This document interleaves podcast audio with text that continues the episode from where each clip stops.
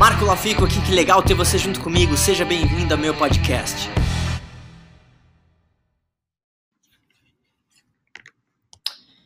Bom, vamos lá. Boa noite para todo mundo. Eu não sei quando, se você estiver ouvindo isso aqui no podcast. Bom dia, boa tarde, boa noite.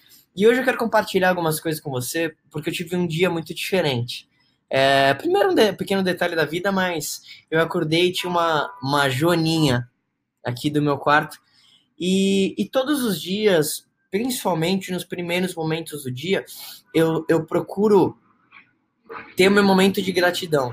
Então, eu agradeço pelas coisas que eu tenho, eu olho as coisas ao meu redor, eu sou grato pelo lugar onde eu moro, é, pelas pessoas que aparecem na minha vida. E hoje, a, sei lá, a Joaninha foi um momento de, de gratidão.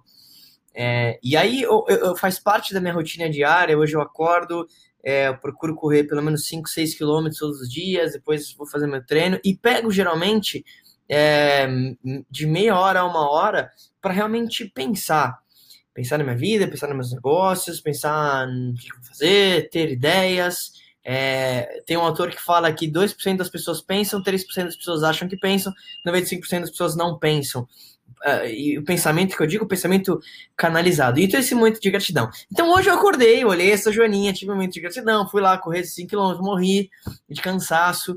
E, e, e, e, sei lá, porque me veio o pensamento de que fazia muito tempo que eu não via a, as minhas avós. E apesar de eu morar na mesma cidade, né, pela, pela rotina mesmo, de viajar muito e tudo mais, e, e quem me conhece sabe que eu trabalho de domingo a domingo, todos os dias, a todo momento, e, e eu sou completamente apaixonada pelas coisas que eu faço. Então, se eu não estivesse trabalhando, são exatamente as mesmas coisas que eu gostaria de fazer.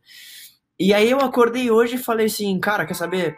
É, é, o tipo de coisa que às vezes você fica lá e postergando, puta, preciso ver minha avó, e você vai lá, às vezes fala no telefone.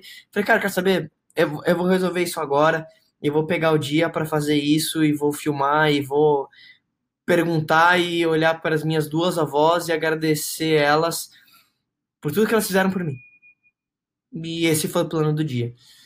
E aí eu comecei indo com a minha avó a paterna e foi muito legal porque eu gravei muita coisa, né, é, hoje. E, e a história da minha avó, basicamente. Bom, primeiro, eu passei muito parte da minha infância com minha avó paterna mesmo, porque a história, basicamente, minha avó veio da Itália. E quando ela veio na Itália, se instalou aqui no Brasil, minha avó já costurava, né? Então ela começou a fazer algumas coisas de costura, logo chegou no Brasil, né, para sobreviver, criar a vida. E, e, isso começou a crescer. Minha avó realmente começou a fazer isso, é, fazer isso, fazer isso. Começou a. É, ela teve a minha tia, que faleceu é, quando a minha tia teve minhas duas primas, e depois teve meu pai. Então, logo que meu pai era pequeno, né, os dois eram pequenos, minha tia e meu pai, é, minha avó começou a ver que isso de fazer uma costura é, poderia dar certo, poderia ser algo maior. E ela começou a investir isso, e logo depois ela começou a fazer uma parceria com algumas pessoas que próximas dela aqui no Brasil e começaram uma confecção, né? Com, é, principalmente de, de lingerie, baby doll, short doll, são as coisas que eu mais ouvi, acho que até os meus 12 anos eram esses termos, assim.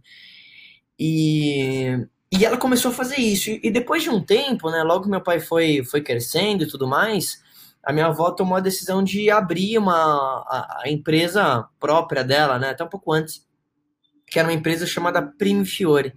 Então, durante, desde que eu nasci, até, sei lá, meus 12, 13, talvez um pouquinho mais, é, eu vivi muito com a minha avó paterna, porque eu saía da escola, é, ia às vezes para a fábrica do meu pai, meu pai, ele, ele sempre foi um exemplo para mim, ele e minha mãe, né? E, e, meu pai, ele, ele tomou as rédeas dessa empresa depois de um tempo, mas foi minha avó que começou. E minha avó fazia tudo. Minha avó costurava, ela pegava as coisas, ela fazia o molde, ela geria. E, e, a empresa da minha avó e do meu pai virou uma empresa muito grande, que fornecia para grandes magazines, como é, Marisa, Pernambucana, Riachuelo. Minha prima, depois de um tempo, começou a trabalhar com meu pai também. Hoje, minha prima trabalha para Riachuelo, está na China é, como compradora. Então, seguiu a carreira disso. E, e né, meu pai queria muito que eu trabalhasse com ele. Hoje, a empresa, essa empresa especificamente, não, não existe mais. É, hoje, meu pai está começou numa outra, uma outra confecção e tudo mais. Mas enfim, mas a minha avó é, é, é muito engraçado, porque hoje eu fiquei pensando sobre isso. Desde pequeno, eu, eu olhava minha, minha avó e olhava meu pai ter empresa, e isso me influenciou muito no decisão de ter negócio. Minha mãe mesmo falava assim, ela falava, Marco, você nasceu para ser dono. Eu, eu lembro de ouvir isso da minha mãe muitas vezes. E eu olhava meu pai e aprendi muitas coisas do que fazer, mas muitas coisas do que não fazer. Meu pai não era o melhor cara em relação à gestão de pessoas, não era sempre que ele tratava bem os funcionários. Então eu olhava aquilo, mas eu, eu tenho memórias muito boas dessa época, porque assim, era eu e meu irmão muito pequeno, então pra gente era uma diversão, então a gente ia lá, é, eu lembro que meu pai, ele tinha, é, o prédio da fábrica era muito grande, tinha três andares muito grandes, assim, e eu lembro que uma diversão que a gente tinha era. Eu, eu sempre fui o inventor das brincadeiras. Então, eu pegava com meu irmão, aí a gente, sei lá, brincava meio que de esconde-esconde. Aí a gente pegava as caixas onde, onde meu pai ia fazer entrega para Marisa, e aí eu desenhava na caixa, eu desenhava uma moto e pintava essa caixa, e aí, aí essa caixa era a nossa moto. E a gente ia e pulava é, em cima dos tecidos. Eu lembro que minha avó, olha, olha que coisa vou compartilhar coisas aqui da, da minha infância. Como eu sempre fui muito fã do Batman, é, e talvez eu seja o Batman, porque você nunca viu o Batman no mesmo lugar, é, eu pedia para minha avó fazer para mim é, a roupa do Batman. Então a minha avó ia lá, aí, coitada, com toda a paciência do mundo, ela pegava um tecido preto que estava jogado e ela fazia uma capa para mim. Então, assim, toda semana eu obrigava a minha avó a fazer uma capa para mim, que, assim, era só um pedaço de tecido que minha avó pegava e colocava uma cordinha. E aí eu queria ter 50 mil capas diferentes. E aí eu ia lá, eu pegava o tecido, eu criava com meu irmão fantasia do Street Fighter, eu ficava criando coisas. Pegava, por exemplo, sei lá, papelão que sobrava, é, é, era meu sabre de luz que eu brincava com meu irmão. Então a gente viveu muito nesse ambiente da fábrica, né? Que que meu pai minha avó é, fizeram. E ali aquilo me ensinou muita, muitas coisas, assim. É, quer dizer, na época eu não entendia, mas hoje quando eu paro para pensar, eu vejo que me ensinou muitas coisas. É, primeiro de ter talvez essa visão grandiosa, então o fato de minha avó realmente ter vindo para cá a partir de um país que é a Itália e, e acho que para quem me acompanha, inclusive eu vou comemorar o aniversário dele, o Marvin, meu melhor amigo é italiano, então é, eu, eu, tenho muito desse desse DNA, né? E, e minha avó era a pessoa que realmente fazia tudo, assim. Eu lembro minha avó, agora tá quase fazendo 90 anos, minha avó um, paterna, e ela trabalha até hoje, assim, ela vai lá, ela vai pra máquina e tal. Então, eu tenho muitas memórias de, de, de, de estar na fábrica do meu pai e, e minha mãe lá também. Minha mãe, é, depois de um tempo, começou também a revender algumas coisas que cobrava do meu pai de pedidos grandes, da Marisa, Pernambucanas e tudo mais. Mas não era o que eu queria fazer. Então, eu acho que principalmente a partir dos 15 anos, que comecei a afastar um pouco, comecei a sair um pouco da dessa fábrica do meu pai e tal. Depois até trabalhei um pouquinho ali. É, eu, eu, vi que não era aquilo que eu queria fazer, não era aquilo que eu, que eu queria seguir, por mais que seja um negócio que para o meu pai, para minha avó, representava, representava muito. E durante um período de tempo, é, que foi essa, sei lá, da minha infância até uns 14, 15 anos, eu vivi muito na, na, minha avó paterna, porque a fábrica do meu pai era do, do lado, assim, literalmente assim, a fábrica do meu pai é aqui, você atravessava a rua, tinha uma pracinha e ficava na casa da minha avó. E, e minha avó me ajudou muito, porque primeiro, eu tenho várias lembranças boas, assim, que eu vejo que são coisas que me ajudaram. A primeira delas é que existia uma banca que ficava nesse, em frente ao condomínio da minha avó, e eu gastei muito dinheiro nessa banca mas muito mesmo, assim. Quer dizer, muito não, porque talvez seja uma revistinha muito barata. Mas eu ia lá e eu comprava revista de música para aprender a tocar. Muito. Comprava, putz, coisa de videogame, é, tudo que você imaginar. E, e a minha avó, ela morava e mora até hoje nesse lugar que é um condomínio, e lá tinha uma quadra, então eu jogava bola e tudo mais. E eu lembro de, de ter várias dessas pequenas coisinhas da, da nossa infância que me marcaram muito, né? E, e, e, é muito curioso, porque durante um período, a minha avó materna morou no mesmo lugar também, enfim, então tava tudo perto. E aí eu lembro de várias coisinhas, assim, que talvez foram importantes, por exemplo. É, a, a minha avó talvez ter me dado esse incentivo de de sem querer talvez me mostrar esse lado empreendedor, esse lado trabalhador, eu vejo que é uma coisa que me marcou muito. Minha mãe é, era muito assim. E aí eu ia nessa banca e eu falava pra minha avó, vó, ó, eu vou lá, eu vou pegar a banca e vou colocar na sua conta. Porque alguns anos atrás tinha isso, né? Você ia, como se todo mundo se conhecia, você meio que tinha uma conta no lugar. Meu, o que eu comprei de revista de coisa lá é absurdo, assim. E a minha avó, ela ajudava. Aí depois eu ia no mercadinho, próximo da minha avó, e aí comprava só besteira, chiclete, hambúrguer o dia inteiro. E depois ficava jogando videogame. E, e foi engraçado, porque minha avó, ela, a gente conversando hoje, né, e lembrando algumas coisas, e, e eu vi que ela se emocionou, e eu também, porque de tanto tempo que eu não ia lá, e ela tão feliz e orgulhosa, e, e quem ia imaginar que eu ia falar de empreendedorismo, né? E eu falo muito sobre minha avó, principalmente paterna na, na, nas minhas palestras e tudo mais, porque é, foi um símbolo, quer dizer, porra, você saiu de um país e vai aqui, começou uma empresa, e meu pai também tudo mais, então aquilo me marcou e foi legal para minha avó, eu senti que foi muito importante para ela eu ter ido lá hoje, é, e ter abraçado ela, e eu tive a oportunidade de virar para ela, ela fazendo quase 90 anos, eu falo assim, vó, é, por mais que eu tenha sido seu neto rebelde, ter viajado o mundo e agora estou aqui, eu preciso que você saiba o quanto eu sou grato, o quanto eu amo você e o quanto você me inspirou e você me mostrou que eu poderia ser melhor do que eu era. E, e minha avó falava, meu, você sempre foi muito tímido. Eu, eu, realmente era uma criança muito tímida. Eu era o cara mais tímido da escola. Depois eu fiquei sem vergonha.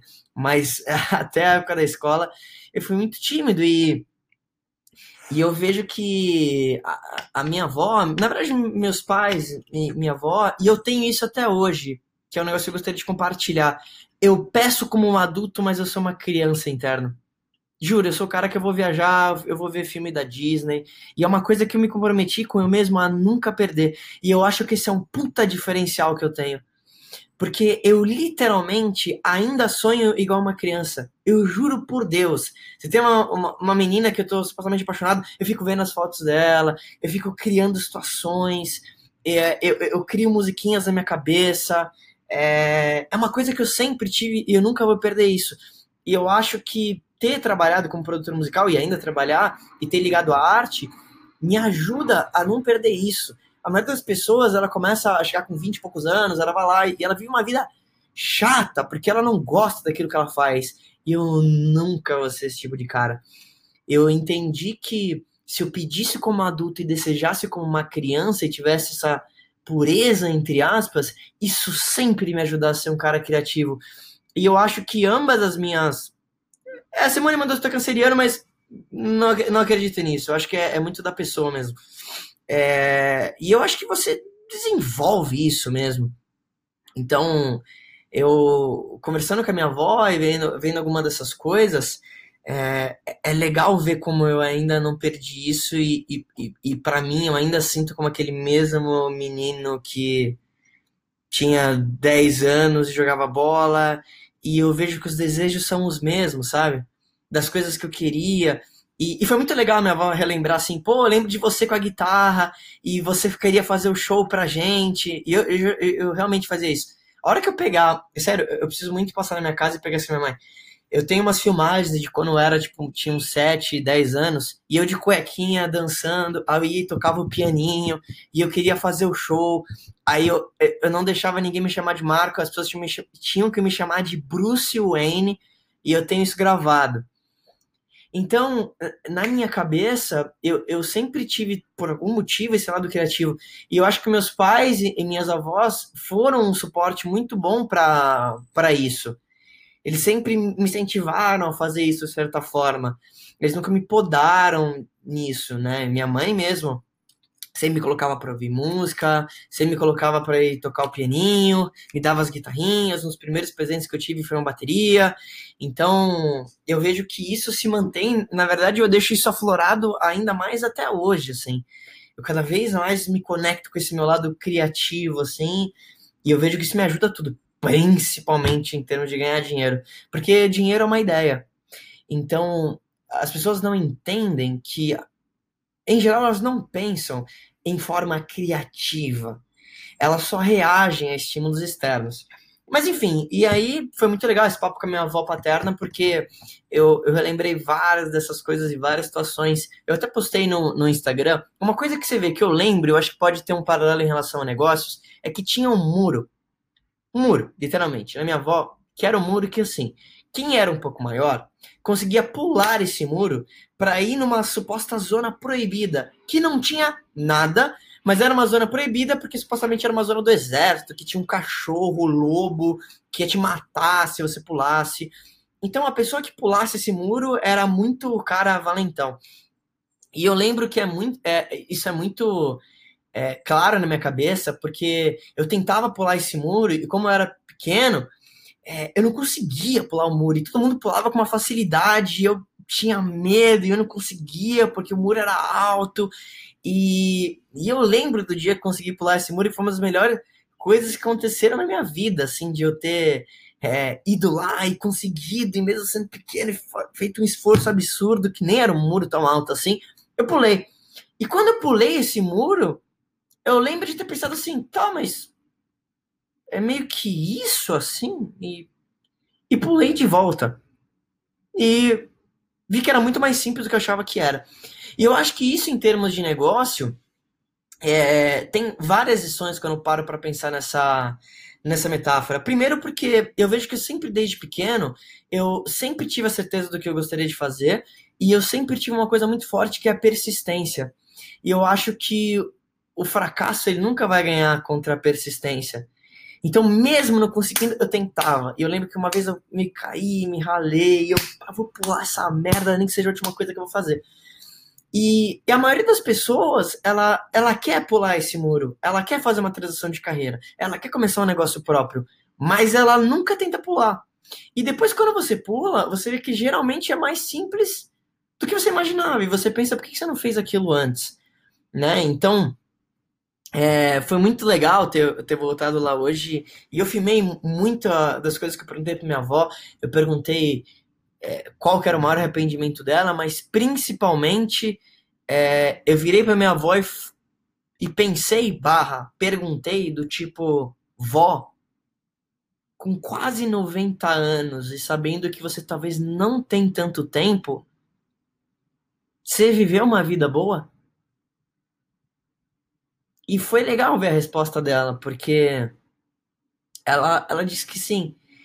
E e eu fiz muita questão de estar tá lá e fazer a. e bater esse papo também, que a minha avó materna, vou falar um pouco dela também, porque eu tenho um grande amigo que. É, é até me emociona de falar. A mãe dele não tá numa situação legal, ela tá no hospital e supostamente ela não tem tanto tempo de vida. E eu fui no hospital visitar ela e foi a primeira vez que eu talvez falei com alguém sabendo que daqui talvez a uma semana essa pessoa não vai estar mais aqui. Com certa certeza. Porque segundo os médicos, eles até tiraram um remédio, é assim, câncer pegou. E, e antes de entrar no, no hospital, eu, eu, eu chorei um pouco, porque eu não queria chegar lá, porque eu, eu, acredito que ela nem saiba dessa, dessa situação, apesar de ela estar lá, e, e, claro, milagres podem acontecer, mas eu não queria que eu encontrasse ela e tivesse uma, uma vibe negativa. E quando isso aconteceu, que foi, sei lá, semana passada, e eu conversei com ela e eu falei assim, cara, pela primeira vez eu tô conversando com alguém que talvez semana que vem não vai estar aqui. E aquilo me tocou de uma forma muito pesada, mas de uma forma positiva. É, claro, gostaria que ela continuasse muito mais tempo aqui, mas de ver como a nossa vida é, é, é, realmente preciosa e como, infelizmente, a maioria das pessoas vive uma vida que ela não quer. Ela, ela, não, ela não viveu. Passou o tempo, ela faz algo que ela não gosta, ela não viajou, ela não fez porra nenhuma. E eu tô falando que seja melhor ou pior, mas uma coisa que eu nunca quero ter e quando eu penso por isso, falando do fundo do meu coração, eu acho que eu vivi várias vidas já em uma só. De coisas que eu visitei, de lugares que eu vi, de pensar que talvez em janeiro eu sentei sozinho na muralha da China, olhei para aquilo e falei, cara, eu tô no outro lado do mundo. Tipo, eu consegui e de, por exemplo, de passar o Natal do dia 24 pro dia 25, nesse último Natal, e do dia 24 pro dia 25 começou a nevar e eu nunca tinha visto neve. E eu filmei isso. E eu tava lá, sozinho, dia 24 dia 25, começando a nevar, e é, quando eu paro para pensar isso, é um sentimento de gratidão muito forte. Então, quando aconteceu essa situação, semana passada, de eu ter conversado com essa pessoa e saber assim, caramba, talvez semana que vem ela não esteja aqui, me deu um, um senso de gratidão para a gente estar tá vivo muito forte. E é isso que eu queria compartilhar com você. Então, de ter conversado com a minha avó e ter relembrado isso, relembrado um pouco das minhas raízes e ver que faz tão pouco tempo, eu ainda tô muito jovem ainda, se você tem 30, 40, 50 anos, você ainda tem muito tempo. Tipo, you have fucking time. A maioria das pessoas chega com 40 e acha que tá acabada, tipo, você é maluco? Eu prometo para você que tá assistindo isso que se você me seguir, você vai me ver com 45 anos, você vai falar assim, porra, esse cara vai parecer que tem 20. E eu não tô falando que pela aparência, mas é porque isso é, é um negócio mental. Com 40 anos, para mim, eu tô no começo da vida. Claro, eu viver até lá, espero que sim. Então, quando você começa a trazer isso por perspectiva é, e, de, e começar a reviver isso, você vê que a vida é realmente o, o, o, negócio mais precioso que a gente tem. E a maioria das pessoas, felizmente ou infelizmente, eu tô falando que seja melhor ou pior, ela passou. A maioria das pessoas, ela só passou. Ela não fez aquilo que ela gostaria, ela talvez não trabalhou naquilo que ela gostaria, e ter conversado um pouco com a minha avó, perguntei, vó, você tem alguns arrependimentos? Ela falou vários, mas ela não quis me falar especificamente. Mas a maioria das pessoas se arrepende daquilo que ela não fez. Daquilo que ela poderia ter feito. Daquela viagem que ela poderia ter feito. Daquela pessoa que ela poderia ter falado alguma coisa. E esse é o negócio que eu não quero ter. Então eu fiz questão de virar pra minha avó. Bom, falando da minha avó é, paterna por enquanto, e hoje foi um dia de gratidão para mim, virar pra minha avó, dar meu livro pra ela, mostrar pra ela, avó, olha só, eu não venho aqui há muito tempo, mas olha só o que eu fiz, ó. Vó, eu viajei o mundo. Vó, olha, eu fui pra China. Vó, eu escrevi um livro. Vó, olha, as pessoas me, hoje me, me pagam para falar de negócio. Vó, olha quanta gente aqui, ó, tá te seguindo. Vó, olha que legal. Vó, olha que eu fiz. E isso não é pelo dinheiro, nada do tipo. Mas, apesar de quem me conhece sabe, eu, eu não preciso da aprovação das pessoas. Eu acho que minha avó gostaria de ter tido esse presente. Porque talvez Talvez. Depois que sair de lá, ela ligou para uma amiga dela. Ela foi na vizinha. Ela falou com meu pai. E falou assim: Olha, o Marco veio aqui hoje. E eu fiquei muito feliz que ele veio. Porque ele me contou disso, disso, disso. Ele falou que fala de mim, né? Mas não sei. Mas pequenos momentos. Eu não tenho as melhores relações com, com meu pai, minha mãe, por N motivos. É, óbvio, eu amo eles, mas ele se afastou por, por, por N motivos. Mas foi legal falar com meu pai, mandar foto com minha mãe. E, e aí eu saí de lá da minha, da minha avó paterna e eu fui visitar minha avó materna. Porque já que eu tava na vibe, vamos ver as avós, vamos ver as avós. E foi muito legal, porque encontrei duas tias também, e, e pude conversar com a minha avó. E, e minha avó materna, ela vem de um background totalmente diferente, então ela teve 10 filhos, é, meu avô era relojoeiro e convivi pouco com meu avô. Né, meu avô da, da parte de pai também é falecido há muito tempo. E então a minha avó é, paterna teve a empresa, teve outro estilo de vida. A minha avó materna, ela, ela veio de outro background, veio de Ribeirão Preto. É, e aí teve 10 filhos e criou todos com uma baita dificuldade. Então a minha mãe, ela teve um tipo de criação que era, olha, a mulher vai é, cuidar da casa tá, tá, tá, o homem vai trabalhar. E, mas a minha mãe, ela já, desde sempre, ela queria ser independente, queria fazer as coisas dela. E então foi uma, uma vida de, de dificuldade, assim. Minha mãe, claro, é, conseguiu fazer as coisas dela, depois de muito tempo se dedicou totalmente a criar gente, o que eu sei que é um puta de um trabalho, é, e eu admiro muito isso, inclusive é, hoje tem muito esse lance, empoderamento feminino e tal. Eu fui criado com uma mãe falando assim: olha, a mulher, se ela quiser, ela vai cuidar dos filhos, ela vai no shopping gastar o que ela quiser, é, e isso é um baita trabalho. Então, eu cresci um pouco com essa imagem, muito da minha mãe, de me incentivando a fazer as coisas, de me ajudando aquilo que eu tinha que fazer. Minha mãe sempre me incentivou na música, minha mãe me ajudou a pagar a faculdade, fez tudo isso. Mas e eu fui criado com essa visão meio né? É, é, eu não vou dizer que seja machista, porque era como minha mãe foi criada, né? Do tipo, Marcos, tem que trabalhar, tem que ter dinheiro, e se a mulher quiser ir no, shopping gastar, beleza, é, é, é, o que ela vai fazer e é ótimo. E, e, eu acho isso ótimo também. Se minha mulher quiser ser uma mega empresária, ótimo. Se ela quiser ser a dona da casa, ótimo. Se ela quiser só cuidar dos filhos, ótimo. se ela quiser ser uma mega empresária, ótimo também. Eu acho que é, é, legal essa liberdade. Então minha mãe me inspira muito. E minha mãe, ela, ela teve um lance muito legal, porque ela sempre gostou muito de música. E eu lembro de umas primeiras coisas que eu tive quando era criança, é que minha mãe tinha uma coleção de vinis muito grandes. E eu lembro que Michael Jackson, Queen, é, ACDC, talvez um pouquinho menos, Black Sabbath, várias coisas vieram da minha mãe, Eric Clapton. E então talvez eu peguei um pouco desse desejo de pequenininho. Mas minha mãe fala que desde quando eu tinha, sei lá, um, dois anos de idade, quando tocava comercial eu já dançava. Eu, eu, eu, talvez eu nasci com esse esse toque, assim.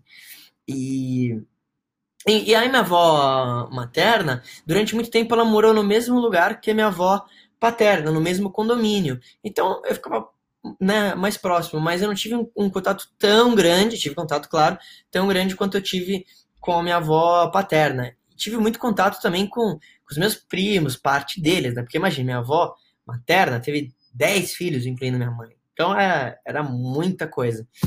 E mas ela me ensinou muito também, que principalmente de valores de humildade. Então minha avó, ela, imagina, criar 10 filhos não é brincadeira, principalmente na situação que ela estava, principalmente do jeito que ela estava. Mas ela instaurou talvez valores na minha mãe que passaram para mim, que foram muito importantes. E, e hoje foi, mu foi muito curioso, eu vou ser muito sincero e vou aproveitar que estou gravando podcast, porque é, os meus pais, eles sempre tiveram uma relação muito difícil. Eles sempre brigaram, um ia para cima do outro, de briga de, de soco mesmo. Eu nunca vi meus pais se beijar, era, era sempre um sempre foi um relacionamento muito turbulento.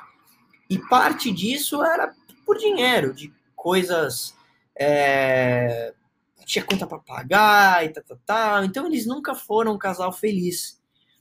E, eu, e é muito curioso, porque eu lembro, olha, olha só que coisa. Eu lembro quando eu tive minha primeira namorada e os pais dela eram completamente o oposto.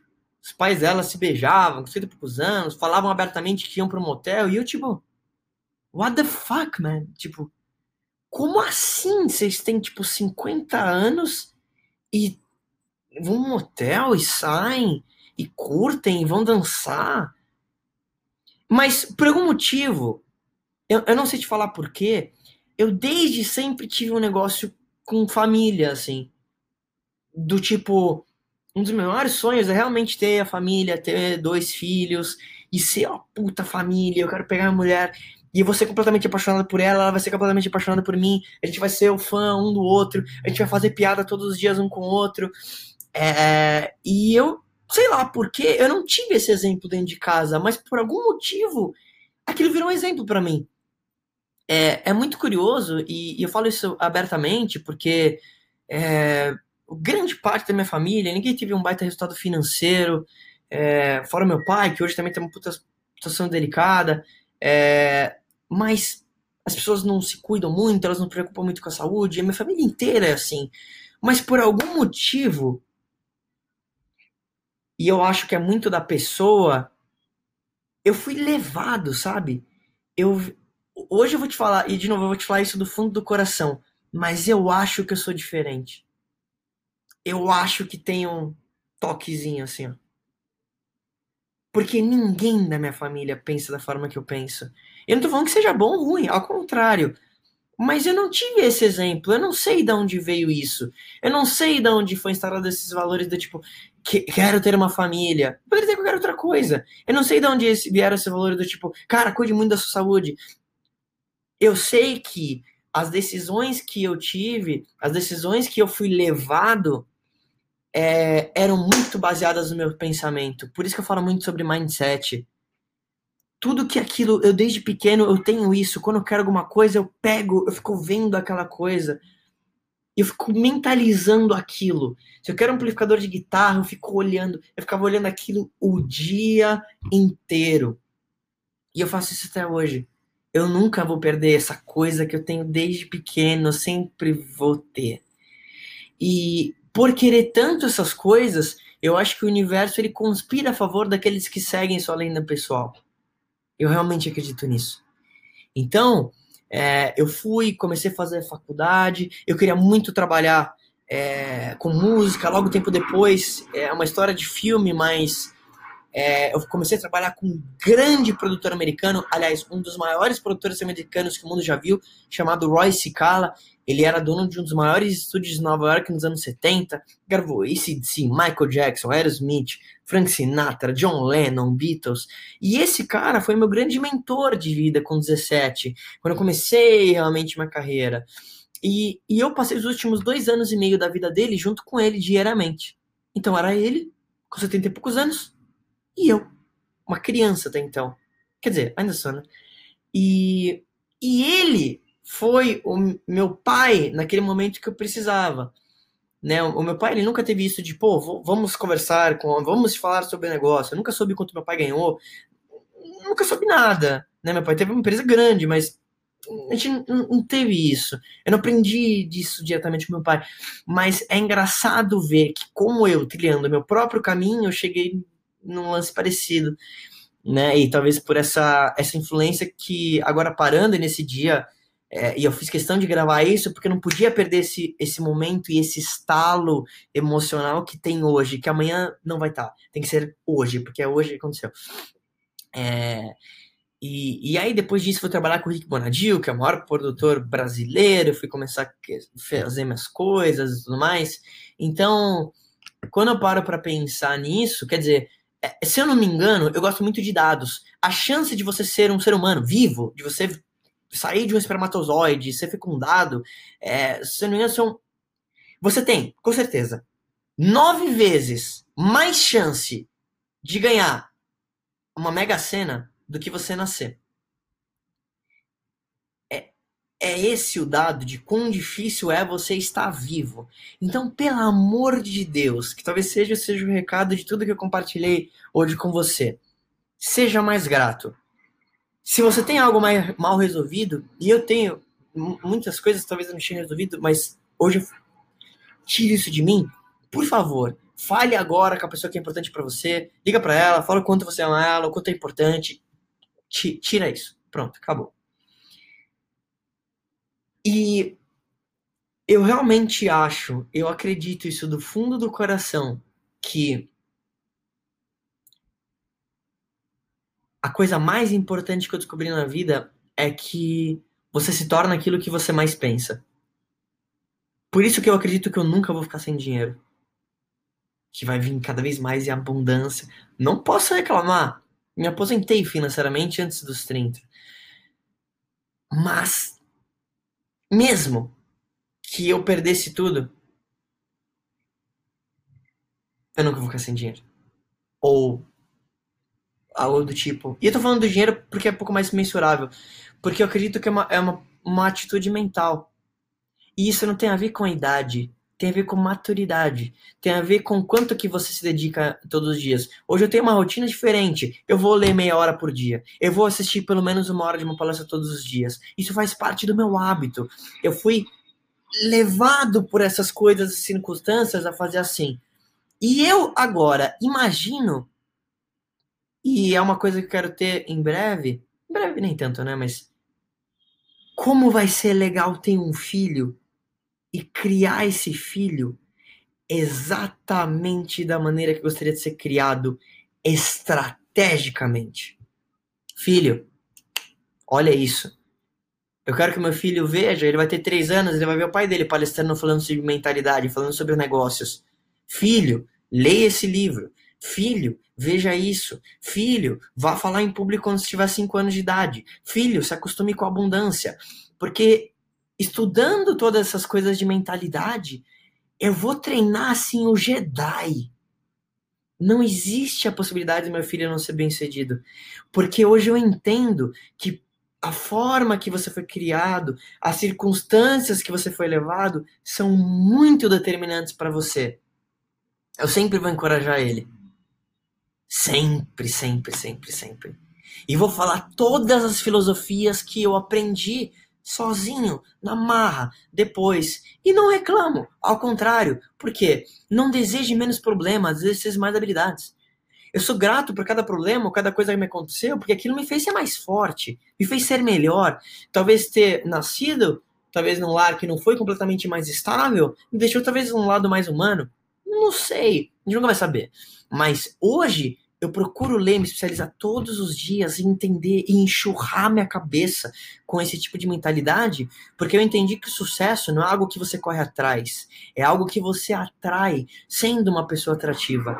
Então, imagino na minha cabeça como vai ser criar esse ser humaninho com toda essa mentalidade. Nunca vou virar meu filho e falar: filho, a gente não tem dinheiro. Eu vou falar: filho, que, que você pode fazer para comprar isso? Filho, apresenta para o papai um plano de negócios. E se você convencer o seu pai a comprar isso, eu vou lá e compro para você. Vá lá, faz a apresentação. Você tem 30 segundos para me convencer a comprar o brinquedo do Iron Man para você. Imagina como que vai ser esse ser humano. E claro, com a minha mulher, a gente vai ter que ser muito alinhado. Mas o impacto que a gente pode ter não só com as outras pessoas, mas principalmente gerando um filho. A maioria das pessoas, eu não tô falando que é uma crítica, mas 99% das pessoas cria um filho de uma forma totalmente genérica. Não tem nenhum planejamento. Ela meio que só transmite o que ela já Sei lá, é completamente genérico. A maioria das pessoas não lê nada, ela não vai em nenhum evento de desenvolvimento pessoal. É assim, mas não tô falando que é sua culpa. Você tem tempo de mudar. Não é porque uma pessoa tem 80 anos que ela necessariamente a pessoa mais sábia, porque talvez ela viveu 80 anos e não viveu. Mais legal do que isso é você viver várias vidas em uma só. Pelos lugares que você visitou, pelas pessoas que você conheceu, por quanto de você agregou de valor para as outras pessoas, sobre quantos livros você leu, sobre o impacto positivo que você poderia ter em alguém, sobre o legado que você vai deixar. Isso faz total diferença. Hoje, parte do meu jogo é legado. Legacy. Talvez uma coisa que eu falei para você em determinado momento, você fala assim, porra, isso fez sentido. Isso se conectou comigo no nível emocional. E isso vai ser uma das melhores coisas que eu poderia deixar. Além de tudo, claro. E eu acho que realmente a vida é muito curta para ser pequena. Por isso que uma coisa que eu falo com certeza, até hoje, eu não tenho arrependimento. Eu fiz exatamente o que eu gostaria de fazer. Eu nunca trabalhei em algo que eu não era completamente apaixonado. Para não falar que eu nunca trabalhei, trabalhei, sei lá, duas semanas com meu pai, aí vi que não era aquilo e tchau, pai. Não, mas afirma, tchau, pai. Tchau. Preciso, preciso fazer o que é aquilo. E a maioria das pessoas, infelizmente, eu vejo que falta só coragem. Ela deixa com que a opinião de outras pessoas seja mais importante do que a opinião dela. Então ela vive a vida que o pai dela gostaria que ela vivesse. Ela não viaja porque a mãe dela falou que ela, ela, não poderia viajar. E ela vive uma vida acorrentada. Depois ela casa com alguém que ela não gosta tanto. Aí depois ela vive um casamento que talvez ela não gosta tanto. E, e isso é muito burro. Isso é muito burro. Tipo, porque você tem totalmente o controle. E eu entendi isso. Eu entendi isso. Eu entendi cedo. Eu posso te falar? Tem até uma coisa que tá. Se rolar. Aí, aí você vai falar assim: caramba, o Marco tá louco. Aí você vai ver que literalmente eu vou viajar ao mundo. Mas eu não vou te falar por enquanto. Mas. Se você que tá me seguindo a partir de hoje, você vai me seguir pelos próximos anos, você vai ver as coisas ainda que eu vou realizar. E você pode também, é por isso que eu tô fazendo essa live. Porque é só uma decisão. Eu entendi isso cedo, que a melhor estratégia para o meu sucesso era fazer aquilo que eu amo, era me associar com pessoas positivas, pessoas que têm sucesso, porque eu entendia que o ciclo de amigos que eu escolhia, e eu poderia escolher, fazia total diferença em mim. Eu não tô falando que você não tenha que andar com pessoas que não ganham dinheiro, não é nada disso. Mas eu entendi que, e é por isso que talvez demorei tanto tempo para rever as minhas avós, é, é porque eu, eu entendo que a minha família é o mundo. Quando eu viajo sozinho, eu não me sinto sozinho. Mesmo. Porque minha família é o mundo. Eu encontro pessoas em todos os lugares, me conecto com pessoas em todos os lugares, e o meu ciclo próximo, que dá para contar na, na palma de uma mão, de amigos próximos, são pessoas que eu admiro muito. Tem muito resultado financeiro, trabalham demais, têm uma puta visão, são extremamente positivas. Eu escolhi elas a dedo. Então você tem esse poder também. Então por que eu compartilhei tudo isso, um pouco da minha história, um pouco da minha infância? Porque eu acredito que o passado, ele não é tua total biografia. Então, com coisas boas, coisas não tão boas assim, com aprendizados, com coisas que eu vi que eu podia fazer e aprender, ou coisas que eu aprendi a não fazer, você é que determina a tua jornada. Então, se hoje você está ouvindo isso aqui e tem alguma desculpa de por que você ainda não fez, ah, porque não sei o que, os meus parentes, ah, porque eu sou negativa, tipo, acabou. Essa é uma puta de uma atitude fracassada. Ou você tem desculpas ou você tem resultados. Acabou, ponto. Então, a partir de hoje, que de toda essa história que eu contei para você, você tome a ação de realmente tomar as rédeas da sua vida e entender que você tem o total controle. Se você não ganha quanto você gostaria, você tem o total controle.